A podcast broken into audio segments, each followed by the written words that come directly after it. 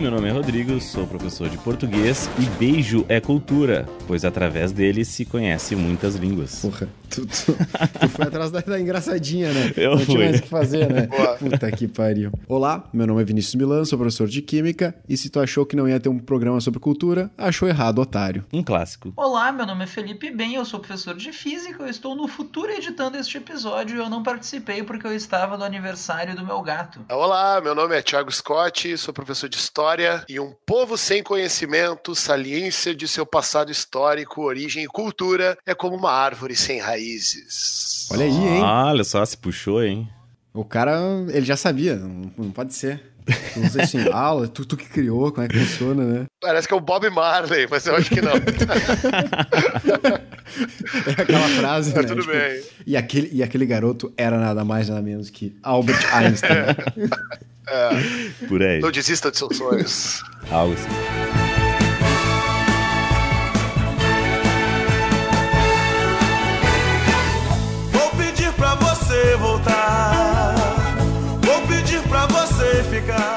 Pessoas, então, hoje começamos mais um episódio. Hoje começamos, não, né? Na verdade, hoje. Gra... Porra.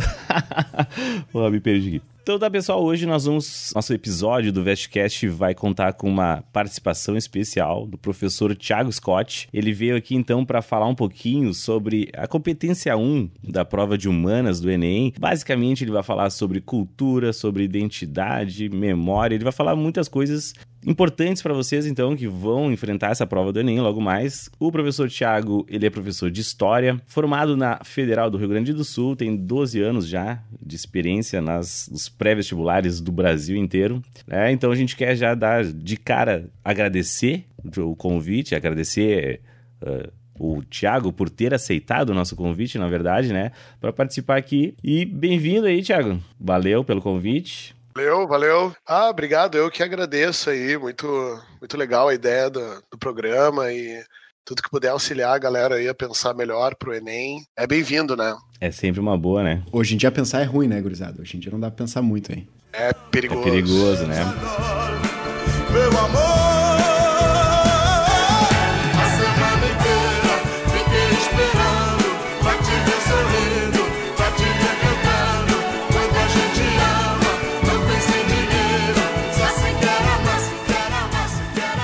Vamos começar aqui, eu vou começar com uma pergunta aqui, Thiago, e aí tu já começa a introduzir um pouquinho o assunto. Mas uh, por que tu acha tão importante, assim, a gente falar, além, obviamente, das questões da competência 1 da prova de humanas, né?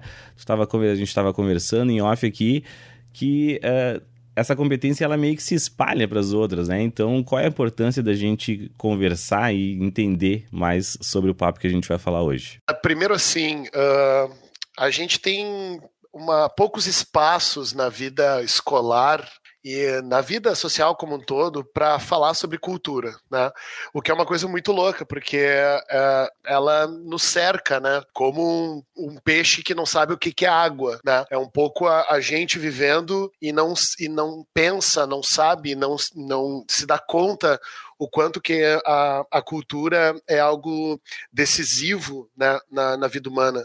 Então, acho que tem um primeiro ponto que é estudar o que é cultura, identidade, e é muito legal que o Enem, que fique assim registrado que o Enem é a única prova do Brasil que coloca no edital esse tema bem claro, né? Coloca no edital com muita clareza os conceitos e as ideias que quer colocar, né? Nenhuma outra prova Uh, aqui, pelo menos no sul do Brasil, que a gente é mais próximo, uh, cobra e cobrou isso. Né? O Enem trouxe discussões sobre antropologia, sobre uh, geografia cultural, questões teóricas e conceitos da, da história, etc. Então, é muito legal que o Enem oferece, né, pelo menos assim, dentro dessa, dessa forma meio de cima para baixo, né, do governo, uh, que a gente tenha que pensar sobre cultura. Acho que o primeiro ponto, assim, por que estudar cultura e saber cultura é porque isso gera autonomia dos indivíduos, né? É, o sujeito que come de garfo, ele tem que saber que aquilo é uma expressão cultural que tem um processo histórico. Uhum. Né? Quando a gente vai comer no restaurante japonês, a galera pega o Ah, hashi lá, come de pauzinho, e aquilo é uma outra manifestação, é uma outra, tem uma outra coisa acontecendo, né? Então, comer de garfo, beijar na boca, né? Tu até falou, Você o. Rodrigo falou, começou do beijo, mas o beijo é uma coisa interessante, cara. O beijo, ele é uma manifestação cultural. Os índios da Amazônia, a maioria deles, né? Pelo menos assim, até onde eu sei, não beijam na boca. O be- o beijo na boca é uma manifestação que tem data, que tem processo, e a gente tem como algo completamente natural, né? Então, cultura serve primeiro para gerar autonomia, para a gente olhar para o mundo e, e, e pelo menos identificar, assim, com surpresa, né, o quanto é uma maluquice beijar na boca, comer de garfo, ah, sentar do jeito que a gente senta. Tudo isso é, é Como- cultura. Como assim beijar na boca? Eu nunca, nunca questionei isso, assim. Sempre Cara, uma- sabe que, Tipo que assim- eu trabalhei, né, de aula de português para estrangeiros e eu trabalhei, enfim, com pessoas do mundo inteiro e, e visitei a China e tal. E é muito louco, cara, é, é- é perceber coisas que tu tem como natural seriam muito diferentes, Sim. assim. E tu falou do beijo e tal, mas o pessoal, os orientais, eles não abraçam, né? Eles não têm abraço. Uma- uma- Eles não têm isso. Aham. Então a gente. E, e- e é uma coisa muito estranha, assim, que quando eu comecei a trabalhar com eles, assim, eles não sabiam. é, é, parece uma coisa natural, né? Tu chegar e abraçar uma pessoa, mas eles Sim, não sim. sabiam como abraçar. Eles não sabiam o que fazer Não, mas, mas na pensa bem, pensa bem, né? Desde que a gente é criança, assim, a gente mal, né, tá entendendo o mundo lá com dois anos, três anos, e a gente chega, na, na- chegava assim na família e a mãe dizia abraço tio, abraço vô, é, é um, o processo de aprendizado, assim, do, do afeto, né, pra, pra gente, né, latino-americano, ele é muito cedo, ele é muito rápido, muito, muito cedo a gente sabe o que é beijar no rosto, a gente sabe o que que é dar um abraço, a gente sabe o que, que é, é, essas, essas manifestações que para nós são completamente naturais. Eu tenho um amigo que trabalhou na fez pesquisa durante muito tempo na, em Londres e ele era colega de um japonês lá, do sujeito japonês. E o cara, né, ficaram amigos e o cara lá pelas tantas pediu para esse meu amigo ensinar ele a dar um abraço.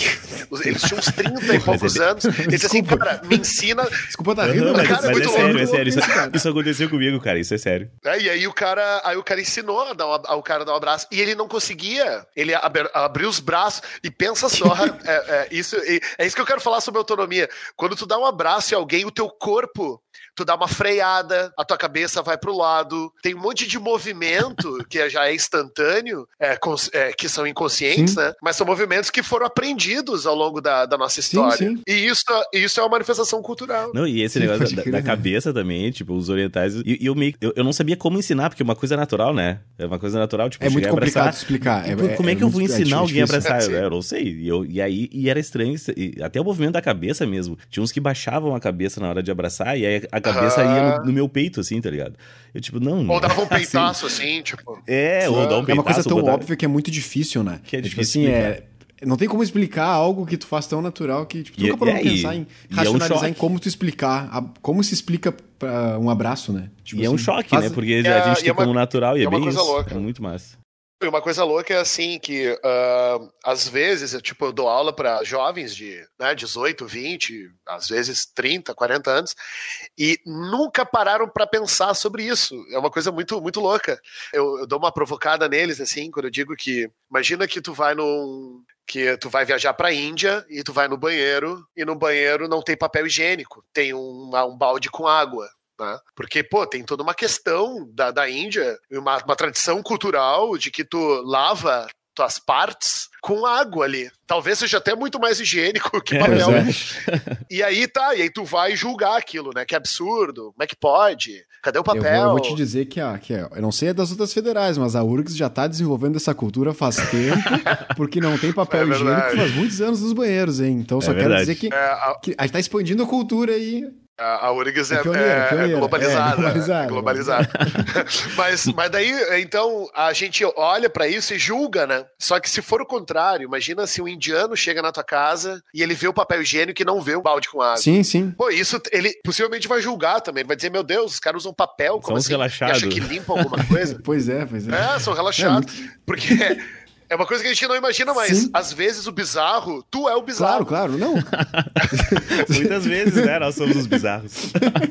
Se ninguém é bizarro do É. teu lado, tu é o bizarro, né? Tu é o bizarro, certo? Cara, comer coração de galinha. Coração de galinha, o mundo, no mundo todo, coração de galinha é, um, é, é lixo. No Rio Grande do Sul, se come coração de galinha, assim, é, é a primeira, o primeiro alimento que se come ali, né, quando é o bebê do, do churrasco, é o coração de galinha, dá o coração, a criança fica chupando o coração de galinha. É um troço completamente normal, em vários lugares do mundo seria chocante. A gente vê os caras lá comendo escorpião, barata, e parece um absurdo. Mas não, cara, o coração de galinha é tão absurdo quanto, Sim. se não é mais. que, é que, ô, meu, é que se tu começa a racionalizar o que que tu come, tudo é bizarro, na real. Mas é cultural, né? Pra- Pra nós é muito normal o coração de galinha. E é, e esse, foi um choque também que eu tive dos estrangeiros, deles. Ah, o que que é isso aqui? Coração de galinha. Oh, quase vomitar assim. Como assim? Comendo coração de galinha. Os caras ficavam loucos. E eu, não, prova aí que é bom. Prova aí que é bom, né? O cara, não, não, come, come. Vai, vai na fé. Então, é um pouco isso, assim, é uma. Acho que o primeiro ponto é assim, a autonomia, entendeu? Tipo, a, a tentar olhar pro mundo com algum espanto, assim.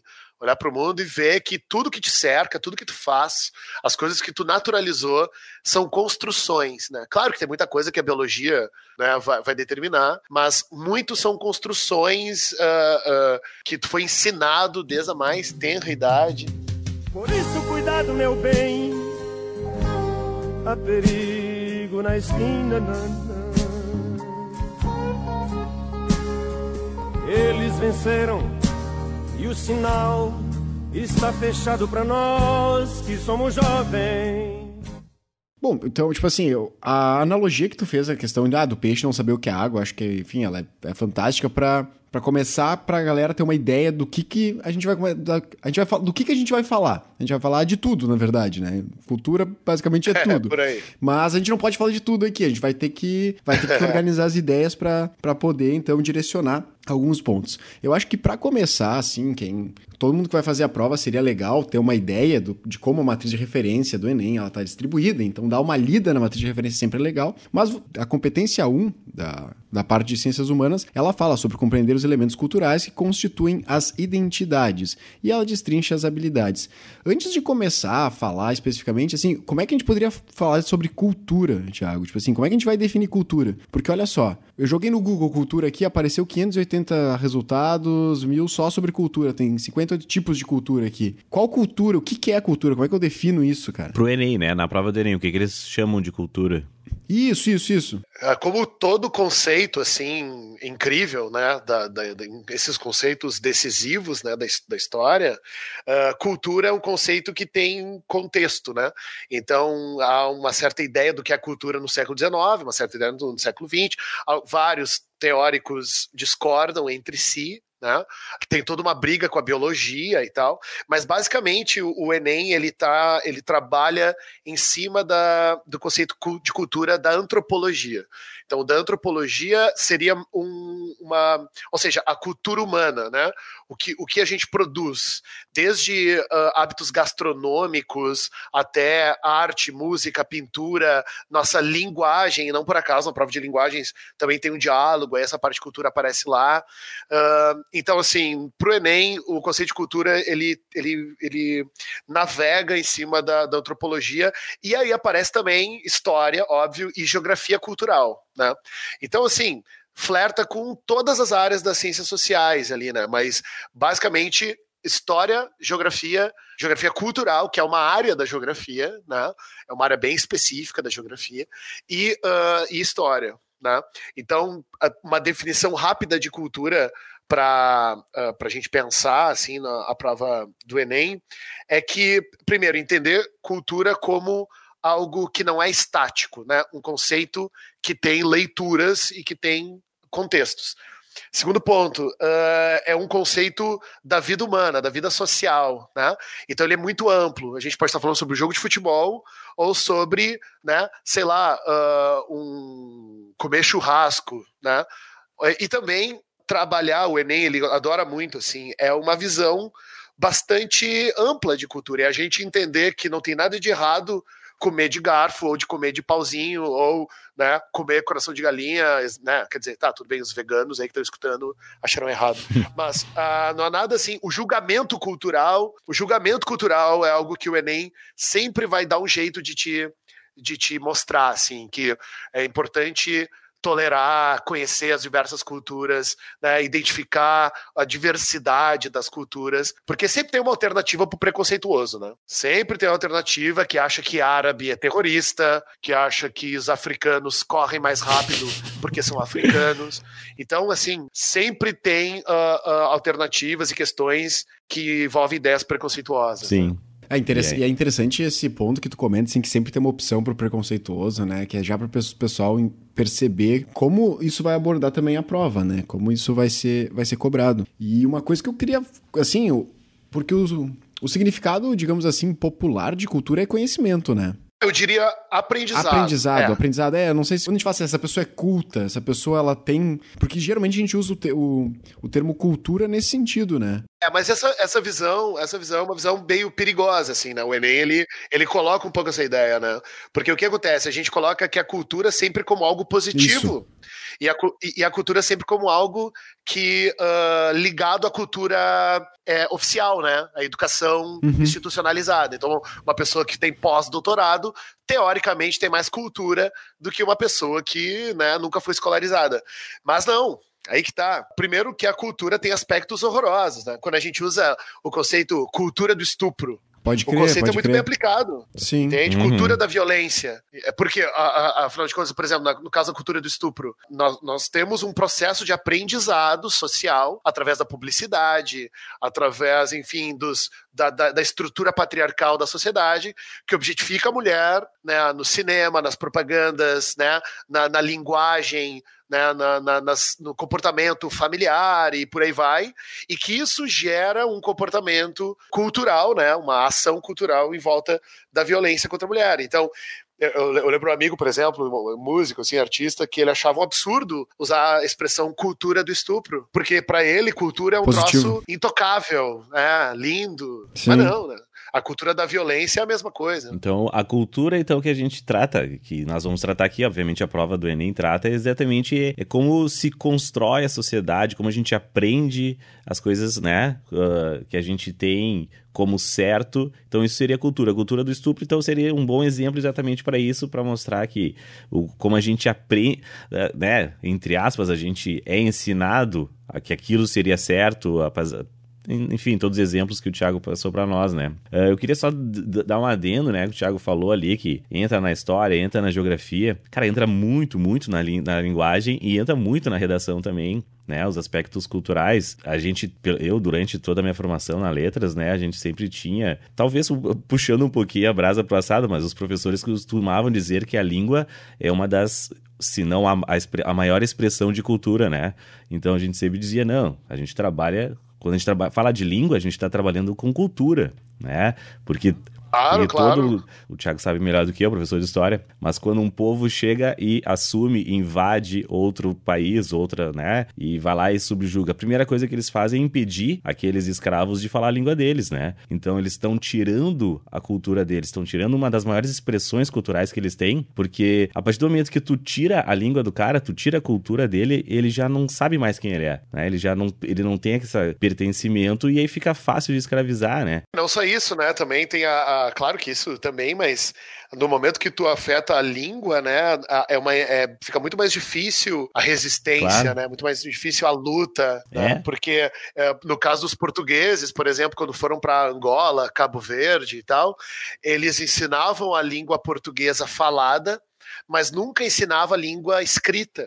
Então é, é- é muito louco, né? Tira a, a- a língua local, quer dizer, a língua local sobrevive de várias Claro. formas, obviamente, né? De, com forma de resistência, mas não ensina a língua escrita, porque a língua escrita ela é mobilizadora, né? A língua escrita ela pode ser né, uma forma de gerar luta. É. né? É, é eng- assim, e puxar assim uma. Vocês estão falando da questão da cultura estar ligada à língua. Porque geralmente quando se fala em cultura, a cultura de um povo, a, se atrelam a coisas como língua, como.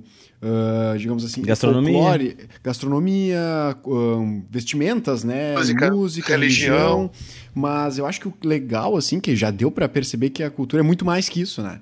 E o Enem, ele traz essa, essa ideia que a cultura é muito mais do que uma língua que, claro, é um ponto importante, né? Obviamente, mas é mais. Então, eu acho que isso que tu tem que ter em mente pra É. compreender a- o quão abrangente é isso. O o quão louco. Cara, eu lembro é. uma questão, eu lembro uma questão que era um texto do Slavoj Žižek, que é um filósofo da Eslovênia. O texto era um parágrafo que falava assim, deve ser nem 2013, por aí 2012, falava assim que uma menina norte-americana mandou uma carta para o governo dizendo que não teria problema se o pai dela morresse na guerra do Afeganistão, e a carta foi lida pelo George Bush, presidente na época. E aí isso foi visto como um ato patriótico né, uma menina norte-americana dizendo pai pode morrer na guerra que é uma, uma né, que isso tem um valor né tipo morrer pela pátria Uhum. aí no texto a última frase diz assim "Ah, não preciso nem dizer o que aconteceria se fosse uma menina do Afeganistão né onde o pai lutasse pelo Talibã o que que diríamos Uhum. e aí a pergunta era ah, qual, é o qual é o desafio cultural descrito no texto? Né? Olha, é, é- é interessantíssima a questão, né? Por que, que uma menina falando que o pai pode morrer pela pátria é algo aceitável nos Estados Unidos, mas se uma menina do Afeganistão diz isso, é visto como terrorismo, como manipulação, como lavagem cerebral, e somente uma reflexão sobre cultura no ponto de vista sociológico é que responde isso né? Não tem, não, não, não tem uma aula de história com uma linha do tempo, né? Não é uma aula sobre guerra do Afeganistão que responde essa questão, né? Ah, muito massa. Enfim, eh, a competência, né, só pra reforçar, a competência 2 da redação do Enem, ela pede, né, pra tu ganhar a nota máxima na competência 2 da redação, ela pede que tu desenvolva uma argumentação a partir de um repertório sociocultural produtivo, né? Ou seja, tu tem que ter um repertório social e cultural pra tu conseguir tirar tua nota máxima na competência 2 da redação, né? Então a gente vê que, que a É. cultura tá praticamente em toda a prova do Enem e como o Thiago falou, é como a água pro peixe, né? Está em todos os lugares. Cara, para ter uma noção, na matemática tem uma, tem uma competência que é uma das primeiras, eu não, até não sei se não é a primeira, que pede para identificar difer- diferentes formas do pensar numérico. É uma coisa assim, tá? Identificar padrões numéricos ou princípios de contagem. É, exato. E aí ah, já caiu questões falando sobre uma matemática indígena, por exemplo, né? Como é que é a matemática quando não há essa numeração, né, usada aí de origem é, oriental, árabe, hindu e tal, né? Os algo- ah, algoritmos, ia falar. Os algarismos, os algarismos. arábicos, né? É, exato. Não, e, e olha só, é uma, é uma reflexão cultural. A matemática é uma grande manifestação cultural. Né? E, então, ali, o, o, o- e não é por acaso que a, a competência 1 é sobre cultura, porque ela é um pouco uma. no caso das humanas, as competências elas, elas têm meio que um ordenamento, digamos assim, curricular. Né? Então, eh, numa, num ano né, de estudo, é muito legal que no início tu entenda o que é cultura e identidade, porque tu vai na competência 2 falar sobre geopolítica, na competência 3 falar sobre instituições, na competência 4 falar sobre tecnologia. Então, quando tu tem esse pré-requisito, o que é cultura e para que que serve, é, isso é bem importante assim para o resto da- da- das, das competências. Por isso que ela é a primeira e não é a última, né? Tem que primeiro definir, né, o que é a cultura para depois tratar sobre ela, né, discutir sobre ela. É. Mas Já faz tempo eu vi você na rua, cabelo ao vento, gente jovem reunida. Na parede da memória, esta lembrança é o quadro que dói mais. Minha dor é perceber que apesar de termos feito tudo, tudo, tudo, tudo que fizemos, ainda somos os mesmos vivemos. Ainda somos os mesmos e vivemos como os nossos pais. Seguindo aqui o papo da, na competência 1, tá? Ah, habilidade, habilidade 1, ela fala sobre interpretar historicamente, geograficamente, fontes documentais acerca de aspectos da cultura, que eu acho que é um pouco do que a gente estava falando, né? Mas uma coisa que me chama a atenção é na 2, analisar a produção da memória pelas sociedades humanas. Como assim tu vai produzir uma memória? Cara, é, essa, essa habilidade ela é sensacional, não tem nenhuma prova que, que vá cobrar isso, e ela é um conceito, o conceito de memória é um conceito acadêmico muito importante. Né? Porque há todo um debate dentro da, da faculdade de História sobre o que, é história, o que, é memória e o que, é patrimônio, né? Que tu vai encontrar lá na habilidade 5. O que, que seria produção de memória pelas sociedades? O que, que isso tem a ver com cultura, né? Porque o que acontece? As sociedades, elas produzem um passado sobre si mesmas. As sociedades, todas elas, elas in, inventam a sua memória. Então, eu vou, vou dar um exemplo assim. Bom, há um debate né, em Porto Alegre sobre o nome de uma rua. Né? A rua se chamava Castelo Branco. Uhum. Castelo Branco é o nome do primeiro ditador da ditadura militar, um cara que baixou centenas de decretos em um ano, é um sujeito que instalou a ditadura no Brasil, é um sujeito que né, organizou a ditadura militar que vai durar 20 e poucos anos. E aí, uns anos atrás, uma, a, a bancada do PSOL na Câmara de Vereadores colocou um projeto de lei para mudar o nome da rua para Avenida da Legalidade da Democracia. E aí é, veio um debate público e muitas pessoas assim diziam que era um debate desnecessário. As pessoas estavam acostumadas com a, com a Avenida Castelo Branco. É, por que mudar? E aí tinha todo um troço, assim, a Zero Hora chegou a colocar uh, quanto custaria cada placa para mudar. tipo assim, ah, o poder público vai gastar tantos reais para mudar o nome das placas, para mudar as placas e tal. Bom, por que, que esse debate é relevante? Porque vamos imaginar uma situação, né? Uma criança está dentro de um carro andando pela avenida e pergunta para a mãe, né? Mãe, por que, que essa avenida se chama Castelo Branco? Né? Tem, tem um castelo branco nessa rua, né? E a mãe diz: não, Não. castelo. Não, só que não. Não, foi um genocida. É, não, castelo. castelo... É, o cara matou um pessoal É, ali, né? exato. Não, Castelo Branco, Castelo Branco foi um ditador, né? Que, enfim, instalou uma ditadura no Brasil que vai durar 21 anos e tal. Agora, imagina se a criança pergunta: tá, e por que, que a avenida se chama Legalidade e Democracia? Bom, é porque houve, em 1961, um evento onde, basicamente, Porto Alegre evitou um golpe militar, né? A, a movimento da legalidade, onde é uma mobilização popular pela democracia. O que, que é melhor lembrar? E o que, que é melhor esquecer? Esse é o debate sobre memória. Quando a gente coloca o nome de uma rua, a gente está evocando o passado. O passado passa a ser presente numa placa, num monumento. E isso produz identidade nas pessoas. Uhum. Isso produz uma sensação de, de, de história, de pertencimento. Tu caminha por Berlim, velho, cada placa, cada esquina tá dizendo: aqui o nazismo matou uma, uma pessoa de 20 anos, aqui foi o bunker, não sei o quê, aqui foi aonde judeus foram fuzilados, aqui. A memória do, do nazismo é muito presente na, na cidade, né? É, E isso é uma coisa que importante. é muito louca, né? Porque no É importante Brasil lembrar. Não tem, não- a gente não tem museus que seriam para revocar isso, né? Tipo, sei lá, um museu do índio, um museu sobre a escravidão. São pouquíssimos, Seria É, né? exatamente tipo essa assim- produção, né? A gente não tem, como a habilidade 2 diz, a gente não produz memória, né? Exatamente, assim, em larga que é uma escala. vergonha, né? As pessoas têm essa coisa, ah, mas a gente não pode falar não, pelo contrário, a gente tem que discutir esse tipo de coisa. Tu, tu tem que trazer isso à tona para justamente tu poder dizer, no, no exemplo ali, tu poder explicar que o nome da rua é legalidade por causa disso, disso e disso, e não por causa de um cara que matou esse, esse, esse, sabe? E é uma coisa que a gente parece ter vergonha no Brasil disso, né? É, falando mais especificamente aqui de- do, do nosso país, né? Mas é que tá, cara. A memória, ela é um campo de disputa. Entende? Então, ela, a memória é sempre produzida. O fato da gente, por exemplo, não cuidar da memória da ditadura também produz uma memória.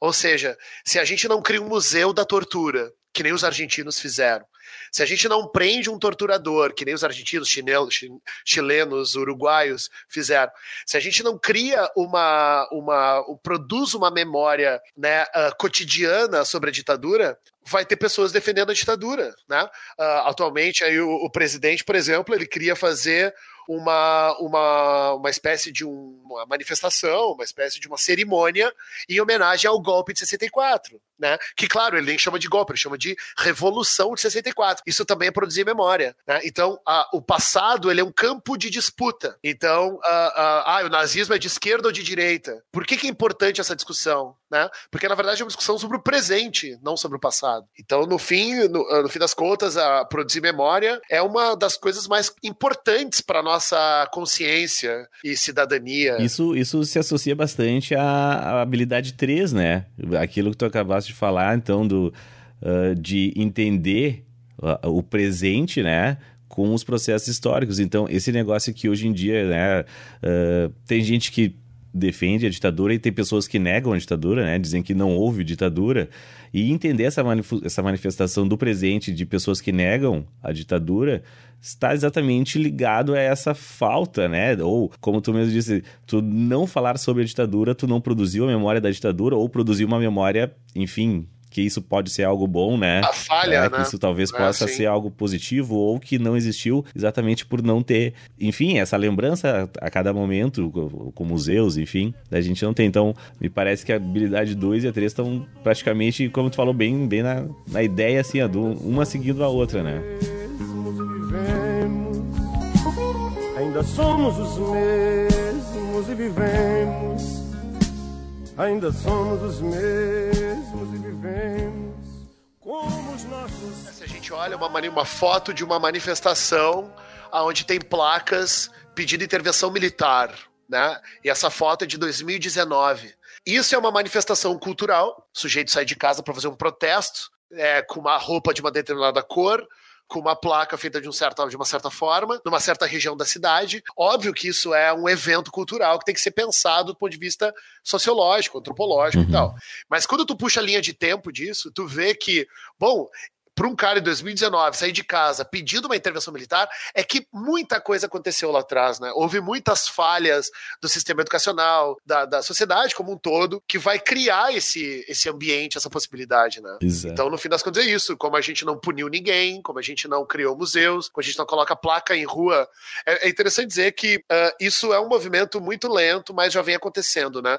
Tem uma página no Instagram chamada Caminhos da Ditadura em Porto Alegre. Então a página ela fica postando fotos ah, sobre regiões da cidade onde alguma coisa aconteceu durante a ditadura. Então, por exemplo, tem o caso do sequestro dos uruguaios. Né? Um casal de uruguaios foram sequestrados pela ditadura uruguaia dentro de Porto Alegre, o que gera uma, série de- uma certa crise diplomática, né? Porque não pode a polícia de outro país invadir o país para sequestrar alguém, etc. E tem isso é, aconteceu no Menino Deus, no bairro Menino Deus. Então essa página de estudantes né, da Faculdade de História é, tira foto do prédio, ó, foi nesse prédio, foi nessa rua. Por exemplo, uma coisa que eu, que eu até não sabia, né? Porto Alegre, cidade que, que eu vivo, e que, ah, sabe aquele, tem aquele monumento muito bizarro no Parcão, troço meio, parece uma nave espacial, assim, comprida pra caralho. Uhum. Sabe? Ah, eu, eu tô ligado É qual um- que é, eu não tenho ideia do que, que é aquilo. Aquilo lá, meu, é um monumento pro Castelo Branco. Ah, é pro Pro ditador. Castelo Branco. Porra, tá muito errado isso, É né, cara? homenagem. É em homenagem ao Castelo Branco. Meu, E aí que tá, e aí uma, uma, uma sociedade que não conhece a sua história, a sua memória, é uma sociedade castrada, né? Uma sociedade que vive cega, né? E aí a gente acaba vivendo, enfim, absurdos que a gente anda vivendo. porra, tá tão errado isso aí que eu não sei nem por onde começar a corrigir. É, Se parar pra pensar, cara, cada nome de rua, cada É, não, é estátua. real. a gente tem muitas estátuas e monumentos pra homens brancos escravistas, estupradores e ladrões.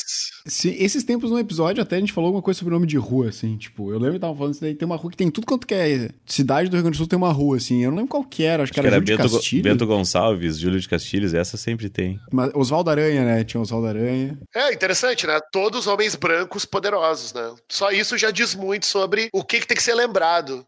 Ah, só um último detalhe sobre produção de memória e nome de rua. Teve um partido em Porto Alegre, que na, numa- na Câmara, que queria criar uma rua chamada Marielle Franco. Só que ah, a oposição não deixou a criação. Por quê? Porque o cara queria pegar, velho, uma espécie de um beco numa uma região é, bem periférica. É, o- a rua tinha tipo 30 metros. Sim. Ia botar aquele, aquele a nome daquela rua, Marielle Franco. E aí, é, uma galera né, mais de esquerda vai na, na Câmara e é, tentou derrubar. Porque, pô, a memória da Marielle Franco vai ser, em Porto Alegre, vai ser uma quadra numa região lá com terreno baldio? Por que, que Sim, não pega sim. o nome de uma avenida, Borges de Medeiros? Sim. né? E troca o nome, uma avenida central, uma avenida. Entende? O, o, o que, que a gente tem que lembrar, como que a gente lida com o nosso passado e como isso influ- eh, influencia a nossa visão política, né? Define o que a gente Uhum. vive. Só pra quem. Né, a gente tem muitos ouvintes de fora do Rio Grande do Sul e de, de Porto Alegre. E aí o Thiago contou a história da Avenida Castelo Branco, mas não terminou, né? Só pra avisar o pessoal, então, a gente. A Avenida É. Castelo Branco, que depois mudou pra Legalidade e Democracia, e que agora voltou a ser Castelo Branco, né? É, voltou, né? Voltou. Exato. E, ser. e é, é- e é uma, na real, uma disputa. É uma, virou uma, uma disputa ideológica, né? Virou uma disputa entre direita e esquerda. Isso é muito interessante, né? Aí o passado entrou no campo de disputa, a- uma direita mais conservadora queria manter a Castelo Branco, aí, a- a- porque chegou a ficar aí, acho que uns dois anos. Ah, ou Eu- mais, é. como a Avenida da um Legalidade. pouco demais. E aí voltou a ser Castelo Branco. Hoje a cidade, hoje a rua se chama Castelo Branco. E não é qualquer rua, né? É a rua, É a é, a avenida que tu entra É. em Porto, é a entrada da cidade, a entrada principal. É, mas eu acho que isso exemplifica muito bem a questão da produção da memória, né? É, como tu dizer algo tem uma visão, mas como tu não dizer algo também gera uma visão, né? Tipo assim, Bem, é, claro. isso, eu acho, isso eu achei muito interessante. assim. Desse caso foi uma força, né? Porque, tipo assim, não é, nossa, vamos lutar para que não mude, para que continue sendo Castelo Branco, é uma coisa. Sim, Mas sim. depois que tu já mudou e nós já, como o Thiago falou, já, acho que até um pouco mais de dois anos ficou sendo legalidade e democracia. E aí volta. tu, tu, tu, tu entra com esforço para voltar a ser Castelo Branco. Isso é, é, é mais absurdo do que tu, ah, deixa assim, não, né? Não vamos mudar, deixa como tá. Mas depois que tu mudou, Cara, e não só isso, força pra voltar. né? E, tipo, os, cara, os caras fizeram ah, é aquela. É bom falar o nome dela, é Mônica Leal, né? Que ela é, é presidente da Câmara, inclusive. Ela tirou, chegou a tirar foto. Eu vi essa foto. Ela foi até a rua, tirou foto, postou.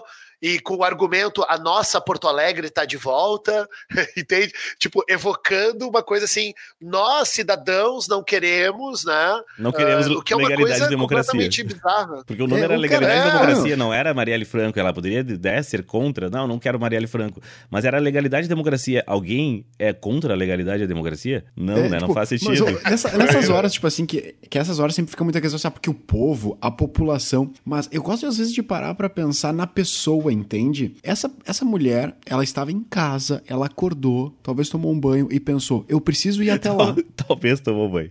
Não, mas Tipo olha assim, só. Quem não, conhece. Tipo assim, cara, não, mas faz nenhum sentido isso, tem, meu. tem mais um detalhe. Quem não conhece essa avenida, é uma avenida que não tem calçada, né? Tu, tu não pode transitar. É verdade. Pe- pedestres não transitam, é só carro em alta velocidade. Inclusive, se não me engano, é uma das únicas avenidas, se não a única de Porto Alegre, que o limite é 80 km por hora, né? Ou seja, é uma avenida Sim. rápida, é, um- é, não tem calçada. Tem três, três Pe- pistas. É, pedestres não andam. grande. E ela conseguiu parar tipo- no meio dessa avenida pra tirar foto com a placa. Então, olha o todo o esforço que foi feito pra isso. Porque pra isso, não é só uma foto, né? Isso é uma vitória ideológica, né? Tipo assim, nós estamos combatendo né, esses esquerdistas. É um pouco essa a- é um pouco essa a ideia. O que é muito lamentável, né? Porque a história, a memória pertence a todos, né? Ou à direita ou à esquerda. Mas eu acho o debate valioso. Né? No, no primeiro momento, se tentou desqualificar o debate. Né? Mas não é, não é, é, é muito importante, né? A gente tem, a gente tem nome de escola com o nome Costa e Silva, que é o cara que decretou o AI-5, sabe? É o cara que deixou a ditadura militar ainda pior. Imagina uma escola chamada Adolf Hitler. Aham. Seria aí tá- completamente tá, absurdo. exato. Tem um Exatamente, bairro, tipo né? assim, Tem um bairro é, Costa e tu- Silva em Porto Alegre. Um bairro inteiro que se chama Costa e Silva. Imagina. na Zona Norte. Pois é, mas é justamente isso. Volta ao que eu, tava- que eu comentei ali, tipo assim, que, que a gente não discute isso, cara. A gente não. A gente tem vergonha e a gente deixa, não, não, não vou falar disso porque isso é vergonhoso. Não, tem que falar, cara. Tem que produzir a É, memória. que na verdade é uma luta, é é uma luta muito, Claro. é, talvez de um nicho, né, de, uma- de um certo nicho na sociedade, né. Enfim, é um, no fundo é um problema educacional, assim, bem, bem estrutural, né. As pessoas talvez não entendem a, a, a grandeza do, do- da discussão, né. Mas é uma discussão muito importante. Ah, Os professores do Colégio Costa e Silva, eles andaram colocando no, na prova, na- nas provas, assim, aplicadas, um outro nome, né? Eles meio que. A escola tem um, tem um nome alternativo, que é o que alguns alunos usam, os professores usam, que é Edson Luiz. Edson Luiz é o nome de um estudante que, durante um protesto, foi assassinado pela polícia. O cara já estava dentro, o protesto já tinha acabado, se eu não me engano, estavam dentro de um bar, de uma coisa assim. Isso foi, acho que no Rio de Janeiro, ou São Paulo. E aí o, a polícia entrou, o cara foi pego ele foi executado pela polícia, né? E aí é isso, a, a morte do Edson Luiz é o que leva à marcha dos 100 mil, que é a maior marcha, o maior protesto contra a ditadura. Então, o nome Edson Luiz é um nome que tem que ser lembrado, entende? É um jovem lutando contra um governo autoritário. Então, os professores, eles usam no cabeçalho da prova, colégio, na escola Edson Luiz. Acho que, se não me Grêmio Estudantil também usa. E é uma luta interna deles. E já, já teve várias penalizações. A Secretaria de Educação já, já tentou intervir. eh, Enfim, não se consegue mudar o nome da escola. É interessante, o debate ele é rico, né? Ele, ele tem que ser Massa. mobilizador Massa. mesmo.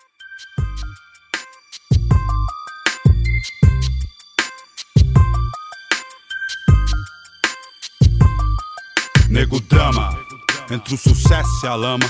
Dinheiro, problemas, invejas, luxo, fama, nego drama, cabelo crespo e a pele. Esse negócio da produção da memória, a gente tem. Na prova de linguagem também, né? Só fazendo um link também, como a gente falou que se espalha. Na prova de linguagem também tem uma habilidade que fala do patrimônio linguístico para preservação da memória nacional. Memória e da identidade nacional, né? Então, essa preservar a memória e produzir a memória também do lado linguístico, também, né? Isso também traz essa a identidade, né?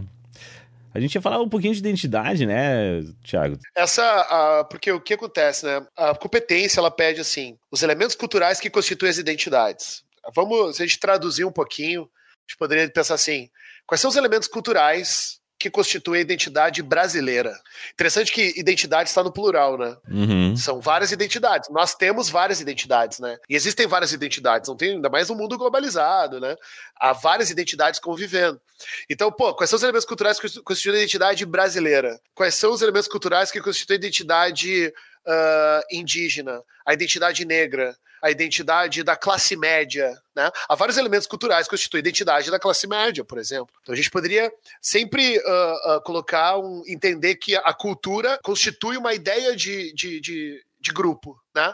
Então quando a gente fala em identidade brasileira, o que, que vem na cabeça? Sei lá, feijoada, Futebol, ah, futebol, carnaval. carnaval e tudo isso são elementos culturais, né? Então, por exemplo, na, na, na prova, é, tem uma questão que é bem interessante, que é sobre o candomblé, que é uma. que é uma. Não é bem o candomblé, assim, não tem, não, não- na minha ignorância, não sei dizer, porque é só uma foto, né? Mas é uma questão da habilidade 3, associar as manifestações culturais do presente aos seus processos históricos. É uma foto de um ritual religioso. Tu percebe na foto que a maioria das pessoas são negras. Lá na, na, na legenda da foto tem um site que é cultura.bahia.gov. Aí a pergunta é: a imagem retrata uma prática cultural cuja raiz histórica está associada a. Ou seja, qual é a raiz, qual é a raiz histórica dessa prática religiosa descrita, né? Então, interessante, coloca ah, uma uma manifestação religiosa. Coloca, já colocou ah, feijão tropeiro, já colocou os caras lá do Estado Islâmico destruindo monumentos né, do povo assírio no norte do Iraque.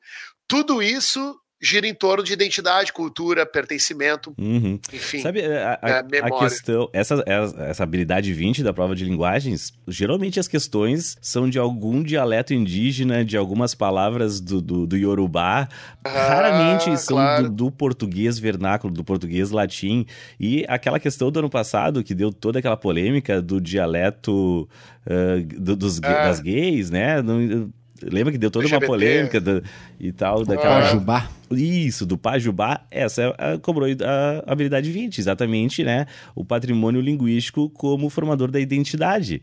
E realmente, esse dialeto, Pajubá, forma uma identidade, porque como o Thiago falou, identidades no plural, né? Existe uma identidade É, ali. claro. Então, a- essa Tem habilidade... aquela frase, aquela frase do Mano Brown, que eu acho que é do ah, Negro Drama, que ele tá falando ah, de um menino, né, que quer ser negro, e ele diz assim, "Mi- é, teu, seu filho me imita, é ginga e fala gíria. Gíria não, dialeto. Uhum. Vai tocar agora Muito- aqui, ó. O pessoal vai estar ouvindo. Inacreditável, mas seu filho me imita. No meio de vocês, ele é o mais esperto. Gingue fala gíria, gíria não, dialeto. Esse É, genial. Porque, eh, imagina, é, fala gíria, gíria não, dialeto. O dialeto né, do Racionais, o dialeto da, da, da linguagem do hip hop, que é isso que constitui a identidade de quem gosta de hip hop, de quem vive na periferia. É genial, assim, é genial como que a, que a, a, a prova de linguagem e a prova de humanas dialogam em cima de Uhum. cultura, né? Tem até, uma, tem, tem até questões ali de linguagens que falam sobre expressão corporal, que também tem uma habilidade fala de formador de identidade, né? Como que a expressão corporal ela forma identidade, desde uma dança, ah, uma dança como hip hop, por exemplo, né? Sim. Ah, enfim, isso ajuda as danças típicas, por exemplo, elas são formadoras de identidade, mas também são formas de linguagem corporal. Eu acho que é a primeira, se não me engano, a primeira habilidade da competência de linguagem corporal fala sobre manifestações corporais originárias de necessidades de um grupo, né? De um grupo social. Então, aquele grupo social, ele. Aquelas manifestações, aquelas danças ou manifestações corporais, como a, a- a prova chama, é originária das necessidades deste grupo específico, né? Então, realmente, é tudo Sim. dentro da cultura ainda, né? Dança também é outra manifestação cultural. E massa. E uma coisa legal aqui é que o Enem ele quer muito que o aluno tenha uma mente aberta, entendeu? Aquele aluno que julga o, o Mano Brown, aquela pessoa que olha para uma cultura que não é a dele, já com aquele olhar preconceituoso, o que é muito comum, né? O senso comum, é, identificar o hip hop com música de bandido, identificar, né, daqui a pouco uma dança típica como algo menor, né? A gente tem uma tendência sempre a identificar a cultura do outro ah, como algo diferente, logo é errado, né? Então, muito das questões é para tentar quebrar esse paradigma preconceituoso, né, de julgamento de culturas e tal. Então, vai colocar lá uma dança africana ou, sei lá, pode a dança dos famosos, o balé, uma valsa qualquer, não importa, mas para mostrar que, bom, existem diversas maneiras de se manifestar e todas essas maneiras devem ser respeitadas. Sim. Uhum. O que também é sempre um debate interessante, né, dentro da cultura. Até que ponto o relativismo cultural pode ser algo pode ser algo legal. Uma região da África que os caras mutilam a genitália. E aí vem um problema ah, antropológico, jurídico ah, e cultural. Pô, é legal ou não é? Já- só que a- a cultura do outro é essa, então eu tenho que achar que é legal, eu tenho que respeitar né? Mulher não dirigia na Arábia Saudita até ano passado. Há um desafio, né? Sempre que o relativismo cultural traz.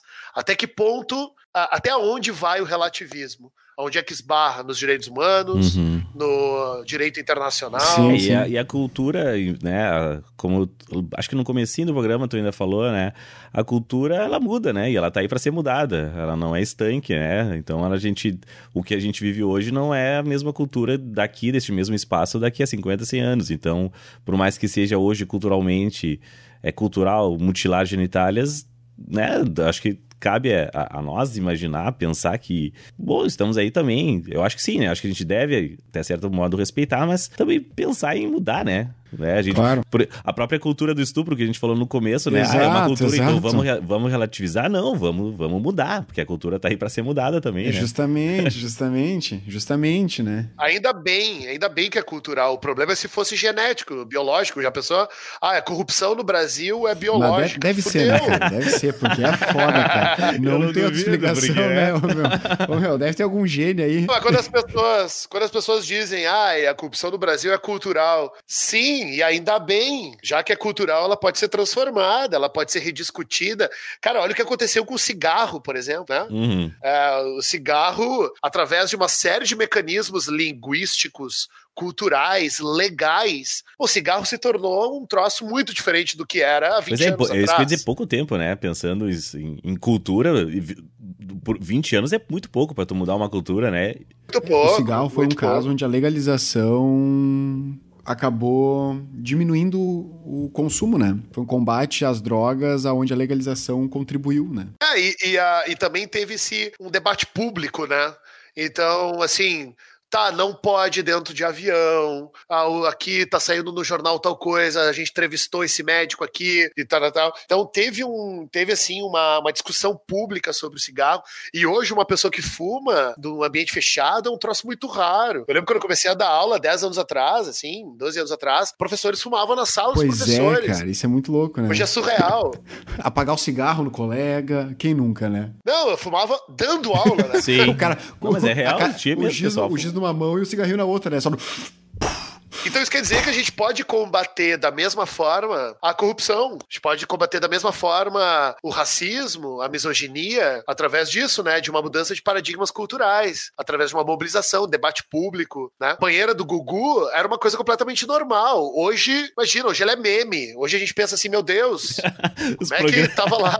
Os programas dos anos 90, começo 2000, era, era isso aí, né? Imagina hoje, depois de todo o avanço do feminismo e de, da responsabilidade da mídia etc., se via que hoje se vê aquilo como um absurdo total. Mas não era, era completamente normal. Tem, tem aquele vídeo do, acho que é Cascaveletes, né? No programa da Angélica, Ah, tentando, sim, quero sim, genial. comer você, não, né? é, no proble- é no programa da Xuxa. É da assim como Xuxa? tem. Não, Eu não, acho que é da Angélica, Angélica. Angélica. Eu, qui- eu Eu quis quis comer comer você. Eu acho, você. É eu da tenho Angélica. certeza que é na Angélica. Tá, e Aham. no índio foi na Xuxa, então, que tem os índios lá. Isso, eu quis comer você. E aí, é umas crianças de 6 anos de idade batendo palma, dançando pra Eu Quis Comer Você. E de boaça, né?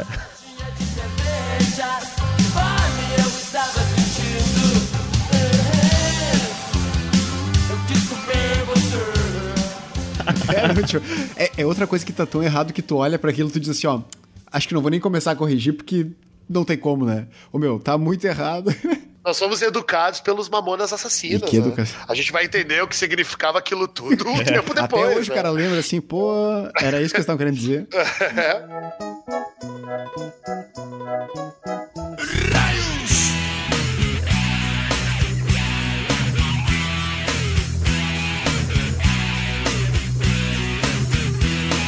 vedado por uma tal suruba Não pude ir, Maria foi no meu lugar Depois de uma semana ela voltou pra casa Toda arregaçada, não podia nem sentar Uma coisa que esse negócio falou do cigarro e tal que mudou, tinha a questão do cinto de segurança, né? Que o cinto de segurança, ele Sim. o pessoal não usava e dizia que atrapalhava e tal. Hoje tu não pensa em entrar num carro e não botar o cinto. E vocês sabem quem foi um dos principais responsáveis por pela obrigatoriedade do cinto de segurança? Não. Sabe quem foi o prefeito que. Um dos prefeitos que encabeçou isso? Paulo Maluf. Tem uma Sério? entrevista no Roda Viva, cara. Que é os caras limando o Maluf, dizendo que é um absurdo, tu tem que usar cinto, porque esse negócio enforca. Daí o Maluf dizendo assim: tu vai me agradecer no futuro. por ter, pra ter a subversão da loucura, entende? Quando o Maluf tá certo, tá tudo muito. Quando É, tu tá não. concordando com o Maluf, cara. Se o Maluf Foi tá tudo pra certo. caralho, né, meu? É. Mas isso- olha só, isso tudo são questões culturais. Olha que, que lindo, né? Pô, então isso quer dizer, isso dá um certo alívio. Tipo, há uma saída de, de debate público, de espírito republicano mesmo, né? Ah, essa guerra contra o cigarro deu certo. Né? Ho- ho- Hoje em dia é muito mais raro do que, do que já foi. E, mas por quê? Porque houve uma mobilização, houve uma discussão. Uma discussão, pública. eu acho que é aí que tá, cara. Foi discutido. Entende? Ao contrário de outros temas, que é, é justamente que volta aquele negócio da produção da memória. Não discutir o tema, tu produz uma memória que às vezes é pior do que quando tu discute. A memória do cigarro, né? A produção de memória em cima do cigarro. Jovens passaram a vida inteira vendo a, na- a cena do cinema com o bonitão acendendo cigarro. O Slash solando em cima de um golfinho ah, fumando cigarro. tipo assim, o cigarro é sinônimo de sexualidade, vida radical, entende? o cowboy Ah, do Marlboro. Porque isso produz uma memória. É, isso produz uma memória nas Sim, que, pessoas. que é algo positivo, que é algo bonito, claro. É. O cowboy do, Mal, do Malboro não foi esse que morreu de câncer de pulmão? Foi. Foi, parece Foi. que Que ironia, É, mas, não. mas ele É era, tipo- mas era um cara, né? Era viril, o era é uma aquela. merda, né, meu? Era aquela idade, aquela coisa, né? Aquela É. imagem de virilidade do cowboy parando com o cavalo e fumando um malboro ali e tal. E... Era muito errada aquela É, propaganda. Não, não, mas é, e, e- coisa que essa gurizada de hoje em dia não vai ver, né? Que é proib... Agora, né, já faz alguns anos, né? Sim, que, um que é cavalo proibida. escalando uma montanha. Não, é proibida a propaganda de cigarro, né? Eu lembro a propaganda do Free. Vocês lembram do Free? ah, Aham. na propaganda cigarro. específica, não. Sim, era sempre jovens, felizes. Bota no YouTube aí, gurizada. Quem quiser, bota no YouTube. Era sempre jovens descolados, assim. Então, tipo, eu me lembro que era uma mulher bonita, que ela tava de camisa e, sei lá, calcinha, e ela pintava um quadro, cabelo curto, daqui a pouco ela dava um passo pra trás e fumava um cigarro. Tipo assim, bah, quero, eu, quero, eu quero casar com essa mulher, sabe? Então vinculava isso com uma vida criativa e etc. E é é interessante que essas discussões sobre certos comportamentos que pareciam antes completamente naturais, normais, é, el- elas estão em processo de transformação.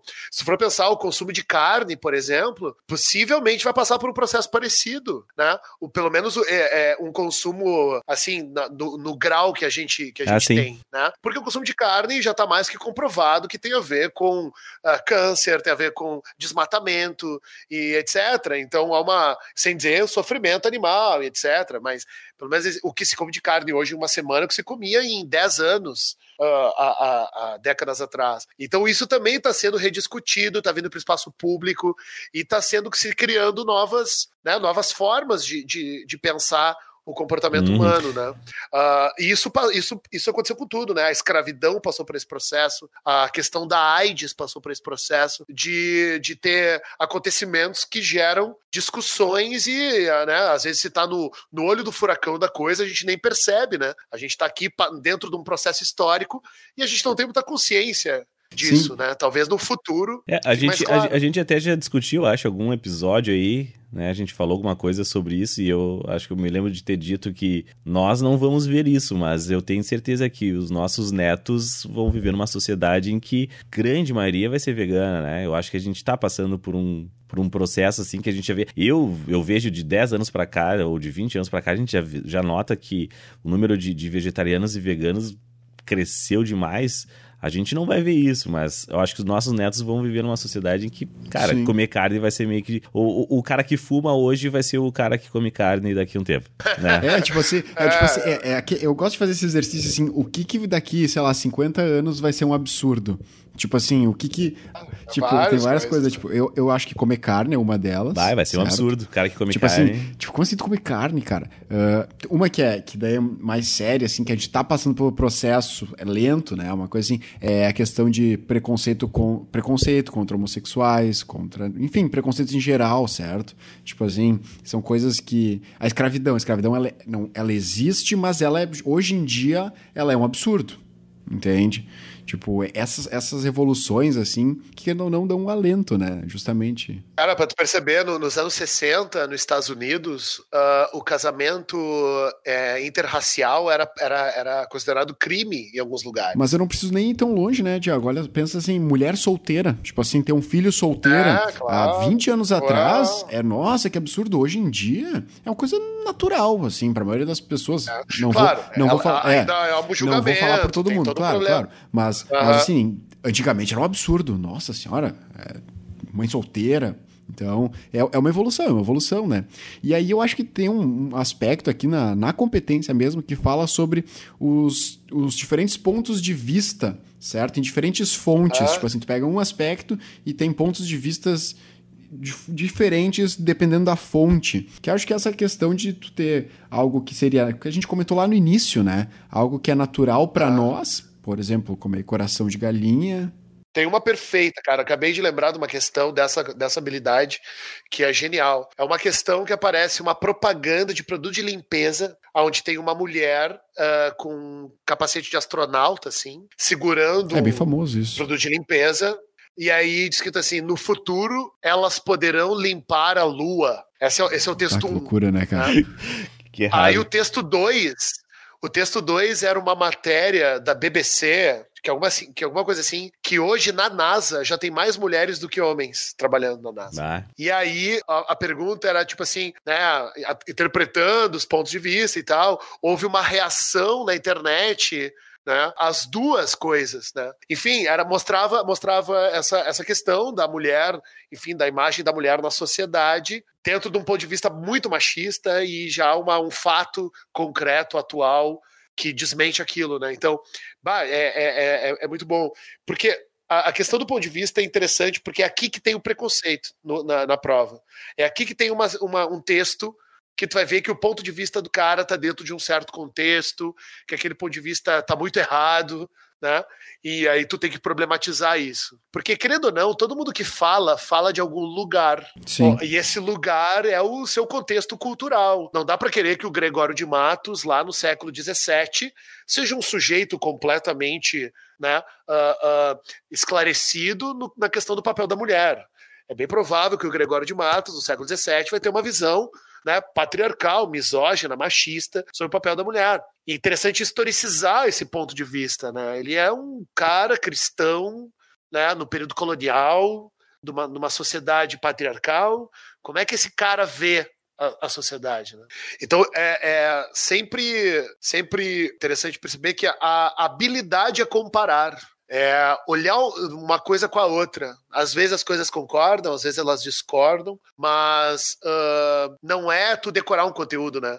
Uma questão que aparece essa, essa, essa propaganda e o texto da NASA, que conteúdo é esse? É, é a história da NASA? Sim, história sim. da propaganda? É, que é- é- esse é uma, essa é uma habilidade que envolve cultura, né? Tá lá prevista na competência 1. Mas. Você quer sair do gueto, mas a sua mente é um gueto.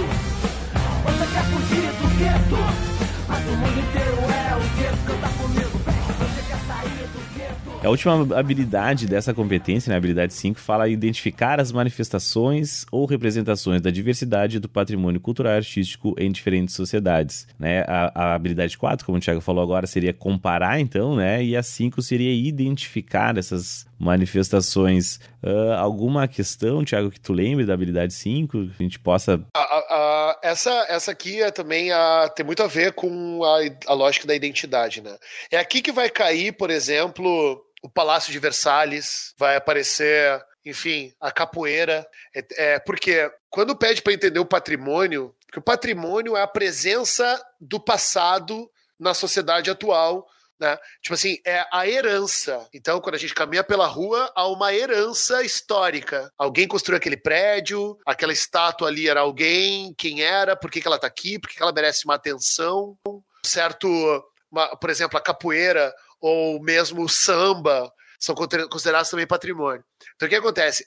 O Enem, ele pensa patrimônio de um jeito bem bem didático, assim, tem lá, tem que olhar o que é lá o site do IFAM, que é o Instituto que trabalha com patrimônio, e ele pensa o patrimônio basicamente em dois vieses, né? O patrimônio material e o patrimônio imaterial. Patrimônio material é aquele que eu posso tocar. Patrimônio material é uma estátua. Patrimônio material é, uma, é um monumento.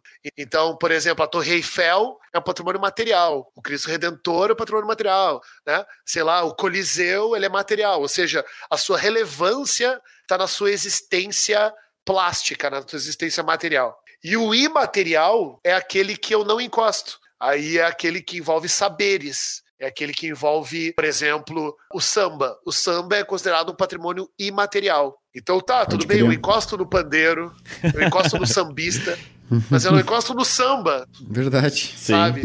Então, por exemplo, o jeito de fazer um doce, o modo de fazer queijo de Minas, a capoeira, né? Ah, o ofício das baianas do acarajé. E olha que interessante, né? Quando a gente pensa geralmente numa sociedade ou num lugar, vem na cabeça os seus patrimônios. Então, sei lá, quando eu penso na, no Rio de Janeiro, imaginem o Rio de Janeiro. O que, que vai vir na cabeça? Carnaval? Corcovado, Cristo Redentor, praia, Corcovado, Cristo Redentor, praia, a calçada aquela de Copacabana. Copacabana. Talvez venha os arcos da Lapa, talvez venha na cabeça, entende? A estátua do, do, do Drummond.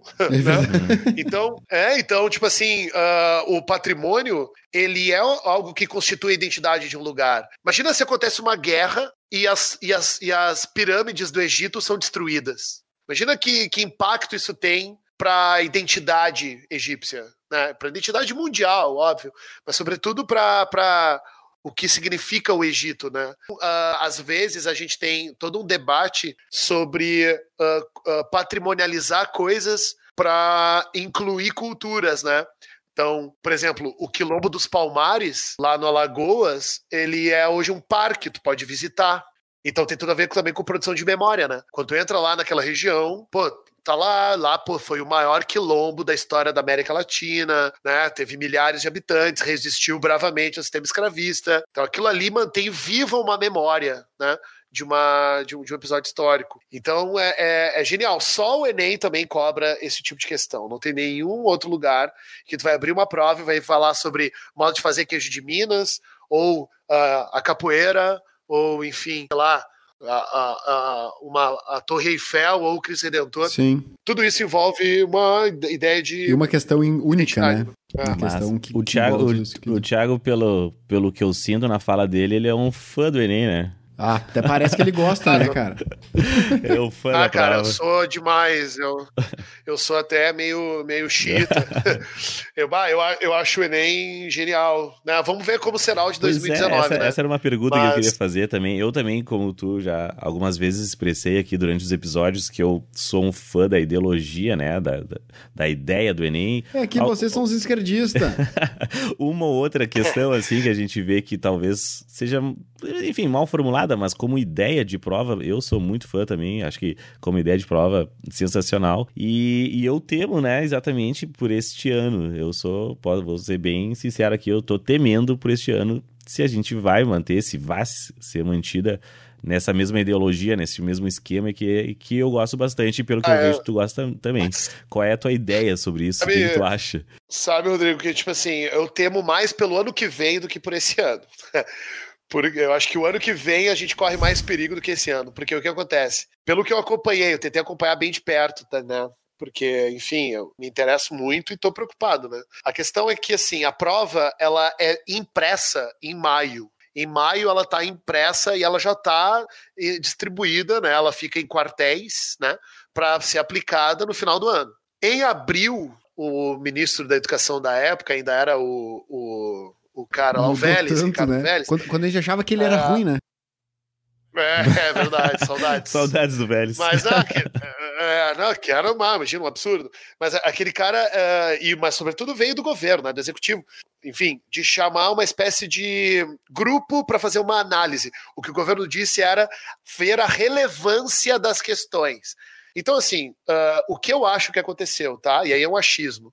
Eu acho que os caras pegaram um sistema de busca ou olharam a prova que seria aplicada e tiraram questões que eles consideravam, né, três pessoas consideraram que eh, poderiam ser polêmicas. Só que, por outro lado, então, acho assim, não vai ter, possivelmente, questões sobre ditadura, ou pelo menos críticas à ditadura, possivelmente não vai ter questões sobre desmatamento, ou aquecimento global, ou questões sobre movimentos sociais. Pô, que no edital tem pelo menos três habilidades na, na, na, parte de humanas sobre ah, movimentos sociais. Mas as questões vieram do banco, do banco do IDEB. Então, assim, do meu ponto de vista, a prova vai ser igual a todas as outras. Porém, as questões que seriam polêmicas foram retiradas. Então, por que, que eu tenho pelo ano que vem? Porque eu acho que, assim, pelo nível da tosquice institucionalizada na, na educação, qualquer coisa pode ser polêmica. Daqui a pouco uma questão, como a gente estava falando, sobre, sei lá, o hábito de comer de garfo ou comer de, de e aí comer de pauzinho é aceitável, é legal, e daqui a pouco alguém vai dizer que papo é esse? Porque o certo é comer de garfo. Eu tenho medo de que venha uma certa reação assim conservadora com coisas completamente normais, completamente né, dentro do, do esperado. E aí que o ano que vem, sim, é, é, se anule a questão, as questões que vêm do IDEB e se monte uma banca, né? Vai pegar a Cesgran Rio, vai pegar a FUVEST, vai pegar alguma, alguma né, órgão desse para formular a prova. Então, assim, a prova veio do banco do IDEB, essas questões são pré-testadas, elas passam por 10 etapas até entrar na prova, elas estão dentro de um banco já que é alimentado há muito tempo, então, assim, ah, o IDEB não, não descartou as questões. Inclusive, o que o, que o IDEB falou foi que as questões seriam que, os, que seriam mexidas, elas não seriam descartadas, elas seriam adaptadas. Porque é muito caro tocar fora uma questão. Né? Ah, então, assim, eu acho que a prova vai vir bem dentro do esperado, com as habilidades, tudo muito claro, mas aquilo que pode ser mais polêmico, Uma questão como aquela do Pajubara não entraria. É, É, não É, entraria. acho que é um... Questões. É que é, É uma problema- busca, né? É um é é que- Ctrl F ali no banco e tira essa, tira essa, tira essa. É que o problema, assim, pra mim, né? As pessoas que estão, que vão analisar a prova, como eu ouvi de muita gente dizendo que essa é uma questão que fazia apologia, né? Já começamos por aí. Mas eh, tu, não, tu, tu não, tu não entende, tu não sabe o que, que é, o que aquela que- questão tá fazendo, né?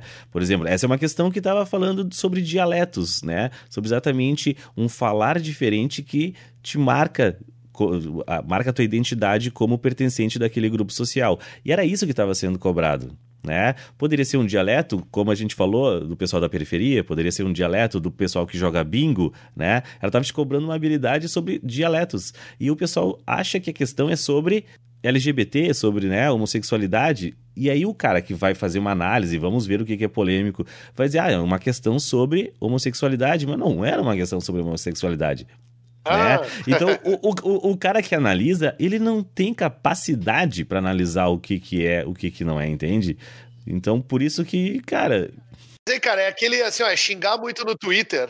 No momento em que as redes sociais entrarem em ação, eles vão pegar. Eu me lembro, eu me lembro uma questão que tinha Simone de Beauvoir, isso é 2013 ou 14, a citação clássica da Simone de Beauvoir: ninguém nasce mulher, torna-se mulher.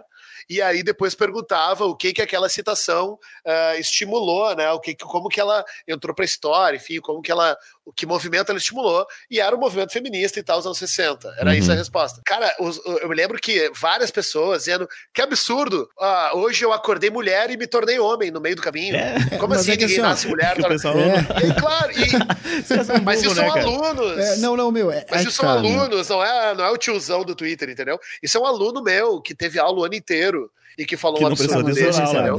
Ele... Dormiu na aula. É assim, ó, eu não quero ser esse cara, mas é, vocês estão pensamento, vocês assim, ó, você esse cara, tá? Vocês estão esperando o pensamento racional de uma samambaia, meu. Tipo assim, não dá, cara. Não tem. O que, que vocês não, querem? Mas, é, não, mas eu espero pragmatismo, entendeu? Eu espero pelo menos assim. Temos um banco de questões pré-testadas de décadas, uma coisa muito séria, de profissionais de carreira, sabe? Que tem uma. É uma política de Estado na política de governo, entendeu? O governo vai passar. É, quantos governos o Enem já passou? O, o Enem passou pelo Temer. O Enem nasceu no governo do Fernando Henrique sabe? Então, tipo, eu, eu espero pelo menos um espírito pragmático. Claro, claro. Agora, o que, eu te, o que eu tenho medo, realmente, é que se, se ache polêmica em coisas completamente banais, entende? Bah, que os caras se incomodem com coisas assim, que, que é o beabá da, da do, do, conhecimento. Sei lá, se, se dizer, se vai botar uma questão dizendo que o nazismo era um partido de extrema direita, e aí vinha o churume dizer que não. E aí isso pode gerar, uh, sei lá, lá vai vir e vai, não, então acabou, agora quem faz o Enem. Ah, aí, o que, aí o Enem vai ser o quê? Vai ligar pontinho? O Enem vai ser jogo de sete erros? Vai ser. Sim, é foda. É, a gente. eu, é tenho, eu, eu, tô, eu tô esperando, né, o Enem. Eu eu tô esperando. Eu não sei muito o que esperar sobre, eu quero que aconteça logo, eu quero ver essa prova, porque esse ano tá complicado. É pau, é pedra, é o fim do caminho, é o resto de toco, é um pouco sozinho, é um passo, é uma ponte, é um sapo, é uma rã, é um belo horizonte, é uma febre terçã, são as águas de março fechando o verão, é a promessa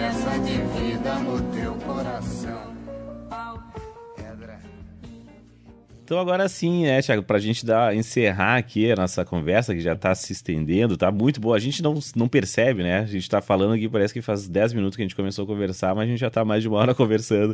Uh, enfim, para ser, sendo bem objetivo aqui pro pessoal que tá nos escutando, quantas questões em média né, caem na prova de, de, tudo que a gente conversou hoje, da competência 1, né? Na competência 1 ali são cinco habilidades. Em média, quantas questões vão cair disso que a gente conversou hoje? Eu acho que assim, sobre o conceito de cultura, acho que tem dois conceitos que são os conceitos centrais, assim, uh, que é cultura e cidadania. Né? Sendo que o conceito de cidadania é o conceito que atravessa o Enem inteiro. Né? Tu vai encontrar na prova de natureza uh, uh, coisas como, sei lá, pessoas são expostas a produtos químicos e tal, e merecem ter leis trabalhistas diferenciadas e tal. Né? O Vini pode até falar melhor que eu. Uh, então, acho que assim, cidadania é o grande conceito do Enem, sempre foi. Ele está dentro de, uma, de um contexto né, da, da Constituição de 88, né, de Constituição Cidadã, de gerar uma visão de mundo, enfim, democrática. Mas a, o conceito de cultura, para mim, ele é o segundo, tá? Porque é aquilo que a gente conversou, ele é fundamental numa argumentação na redação, na prova de linguagens, e dentro da prova de, de humanas, tu, tu, vai, tu pode encontrar isso é, em textos de, de filósofos, né? Daqui a pouco pode botar ali um texto do Adorno falando sobre indústria cultural, né? Vai botar né, daqui a pouco um trecho de uma música é, numa, numa, numa questão que fala sobre, sei lá, um trecho de uma música do Racionais para falar sobre cidadania. De alguma forma, a cultura atravessa tudo. Mas, em média, sobre essas habilidades que a gente falou, né? Produção de memória, manifestações culturais e processos históricos, patrimônio, a gente tem aí cinco questões, às vezes um pouco mais, né? Uh, dependendo assim de, de, de, como que isso chega na filosofia, na sociologia, mas são coisas decisivas, né? O aluno que faz cinco, sete questões a mais é um aluno que já, né, já tem muita chance. Então, diretamente sobre essas habilidades que a gente conversou, no mínimo umas cinco e indiretamente quase tudo, né? Como a gente estava falando, prova de linguagens, boa coisa, boa parte das coisas que a gente falou aqui, eu consigo colocar dentro de algumas habilidades da prova de linguagens, muito disso eu consigo colocar dentro da, da, da, da redação, principalmente da competência 2, né? E é meio que difícil de estimar indiretamente, né? Mas diretamente a gente pode dizer que é entre 5 e 7 questões, né? E só para só pra perceber, né? A habilidade 1, um, imagina, são 30 habilidades, né? A habilidade 1 um diz interpretar fontes documentais.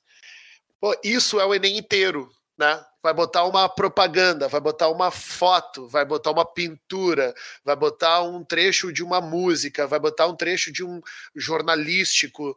É, de alguma forma, interpretar fontes documentais é uma das habilidades fundamentais de alfabetização né, de uma pessoa. Né?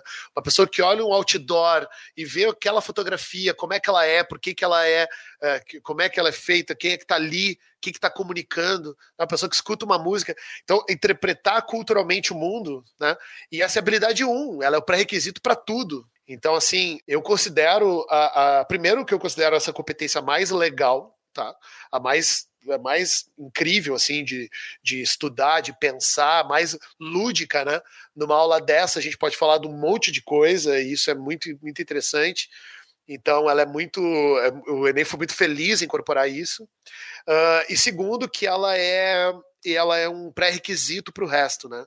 Quando tu vai falar sobre instituições, lá na competência 3, e aí tu vai falar sobre, sei lá, uma instituição como a família, uma instituição como o casamento, e teve, tem questões sobre casamento, família, religião, né, Estado, nação. Tudo isso é importante que o aluno tenha na cabeça o que significa a produção de cultura. Né? Não são todas as sociedades, todas as sociedades Uh, uh, não são todas elas que têm casamento. Que é o casamento? Que ritual é esse? Né? Algumas sociedades casam de um jeito, casam de outro, não casam.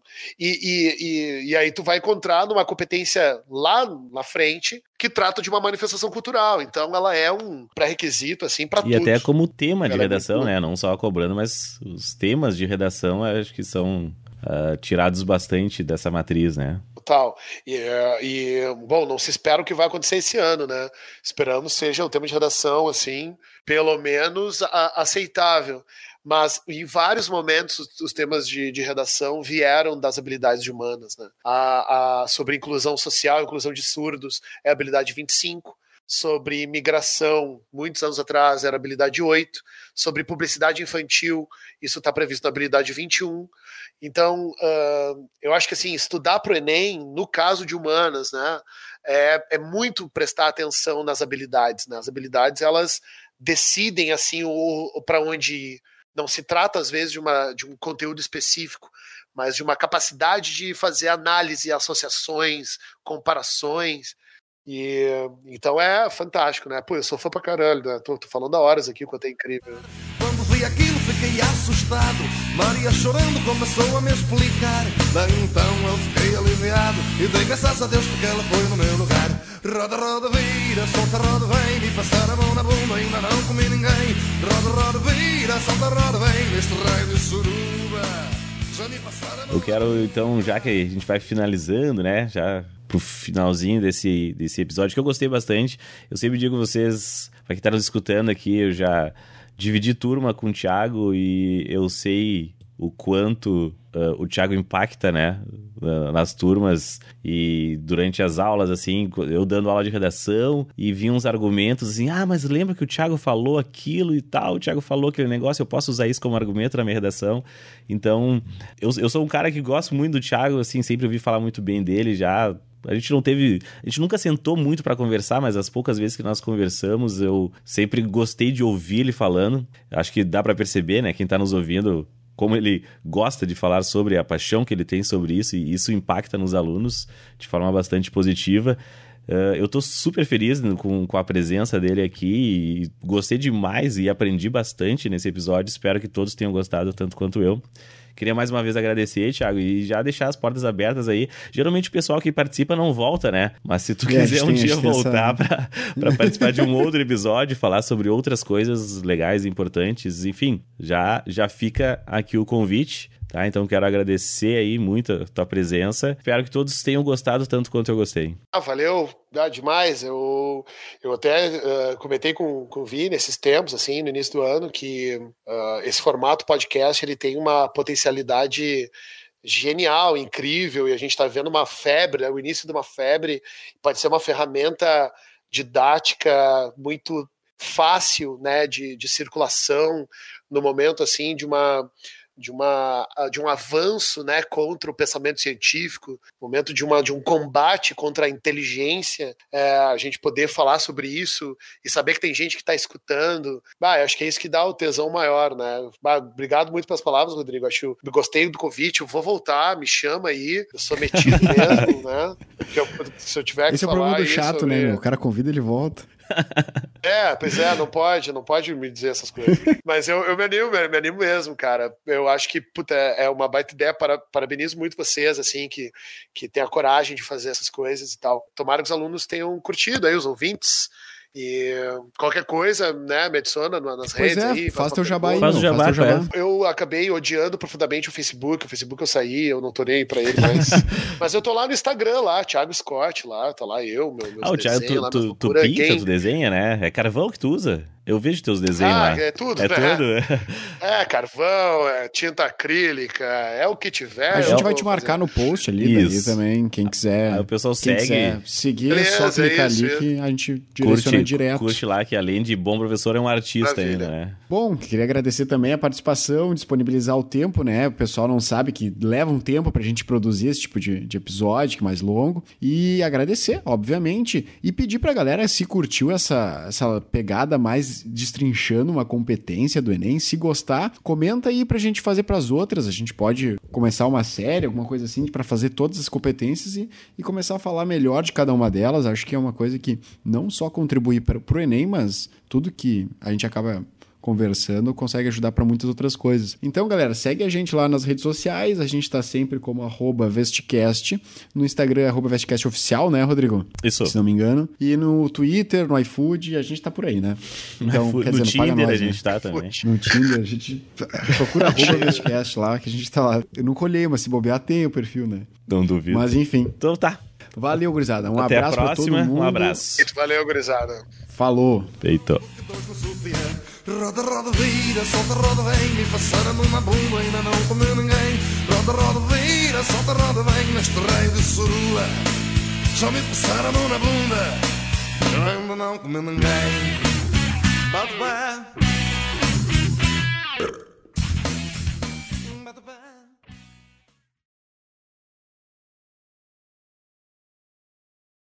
O giz, o giz numa mão e o cigarrinho na outra, né? Só no...